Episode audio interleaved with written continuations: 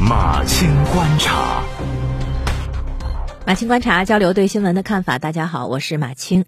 近日，所谓新国标红绿灯引起争议，九宫格的设计被部分网友吐槽过于复杂、不科学。呃，有人说干嘛要化简为繁，给人添堵？这不是吃饱了撑的吗？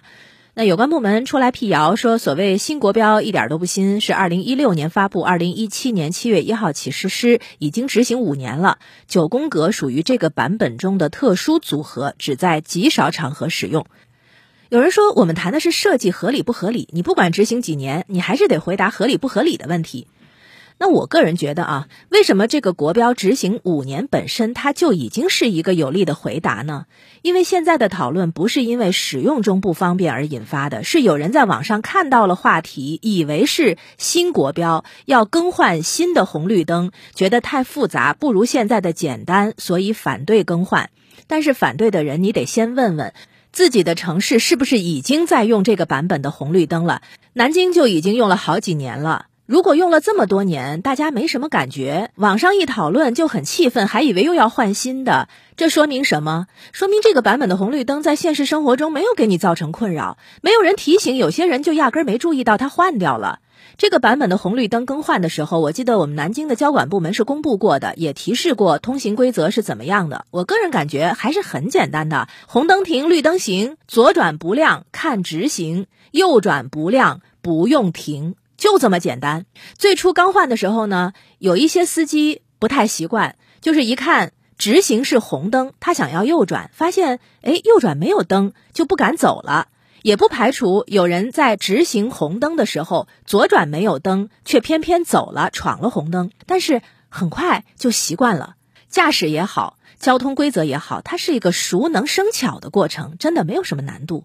至于那个被称之为最难理解的九宫格，现实生活当中的使用场景是极少的。正因为少，很多人从来没有碰到过。真的要碰到也不难理解，因为规则还是一样的。那为什么在复杂的路口要使用这种非常规的红绿灯呢？因为复杂的路口，它需要对左转直行、右转车道彻底分开、独立控制。有人吐槽说：“哎，红绿灯干嘛要那么复杂？”其实这是你把信号灯啊想简单了。复杂路口需要使用不同的组合来调控通行、分配路权。话说啊，如果连这个规则都觉得理解有障碍，那真的建议不要开车了，因为交通法规、路牌指示、车辆操控，甚至是现在的导航，都不会比这个更容易理解。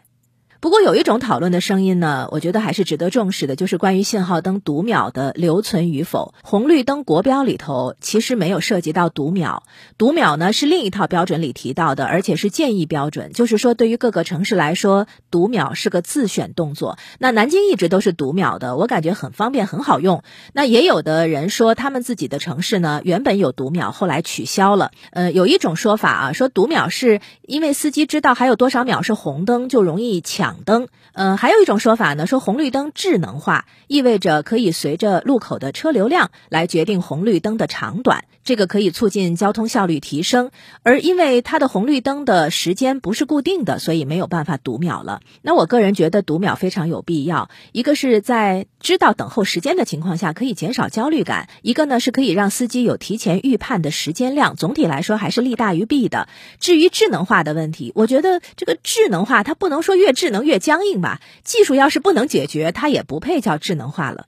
最后再说一下这个旧闻新意的源头，就是八月二十一号啊，有一个抖音账号自称是新国标红绿灯设计者孙正良开直播来解析这个新规则啊，这个所谓的新规则，结果开播不到十分钟就被网友骂到了关播。其实这个账号是个营销号。他盗用了孙正良的名字，正是从这个直播开始，旧话被重提了啊！当然，重提也没什么不好，大家讨论交通规则怎么才合理，这也是有积极意义的。毕竟啊，有一部分人在生活里眼睛里从来是没有红绿灯的。